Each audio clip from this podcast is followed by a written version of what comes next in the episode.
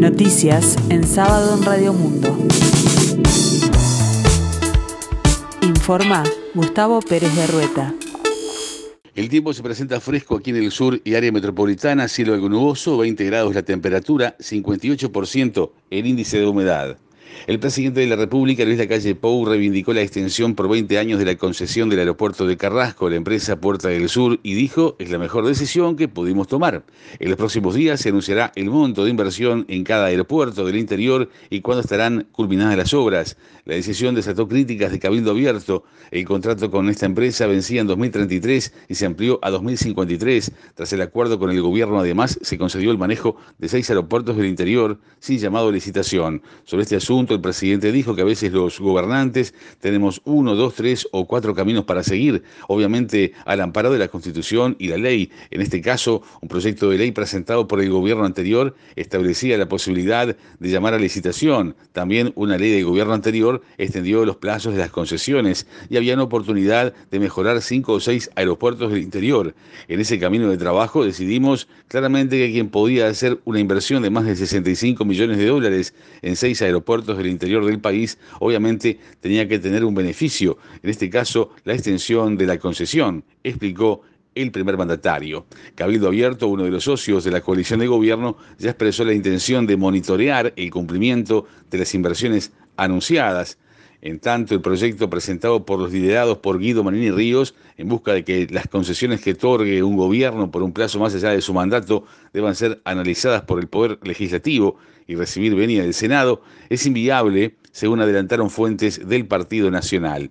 La empresa UPM donó 110 cámaras de vigilancia y entre 2 a 4 vehículos de patrullaje al Ministerio del Interior, destinadas a los pueblos donde la empresa realiza sus obras.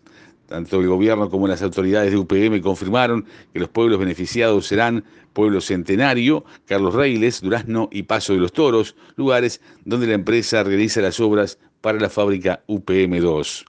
El cuadro Pesaje del pintor José Gurbich fue subastado en 460 mil dólares, récord de venta en Uruguay, según dijo a subrayado Juan Castells, responsable de la subasta que se realizó de manera online. Gurwitch fue un pintor uruguayo-lituano que falleció en 1974 y entre sus últimas obras está este óleo sobre tela de 127 por 91 centímetros. Pertenecía a la colección que tenía un matrimonio recientemente fallecido y cuya familia decidió ofrecer en subasta eh, varios cuadros de pintores uruguayos.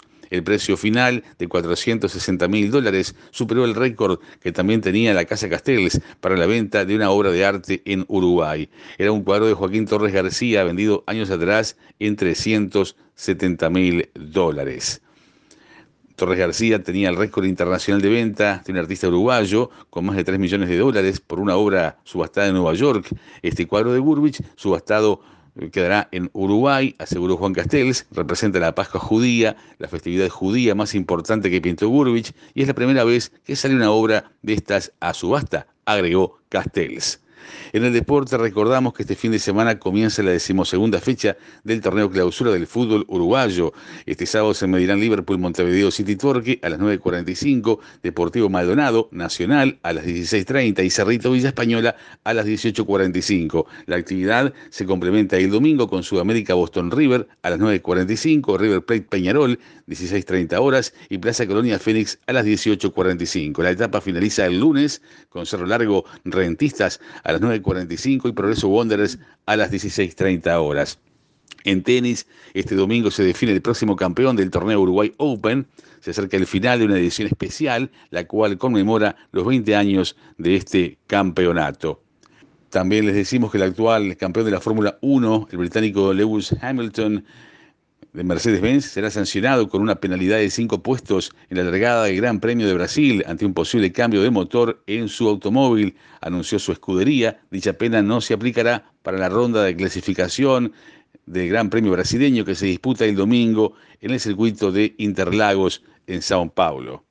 En la escena internacional, la cumbre del clima de Naciones Unidas llegó a su último día oficial con dificultades para acordar una declaración firmada por los 197 países participantes y se dispuso una prórroga para seguir dialogando. Afuera, en tanto, en las calles de Glasgow, varios cientos de manifestantes acusaban a los gobiernos de inoperancia climática y afirmaban que se dio una débil respuesta a una grave crisis.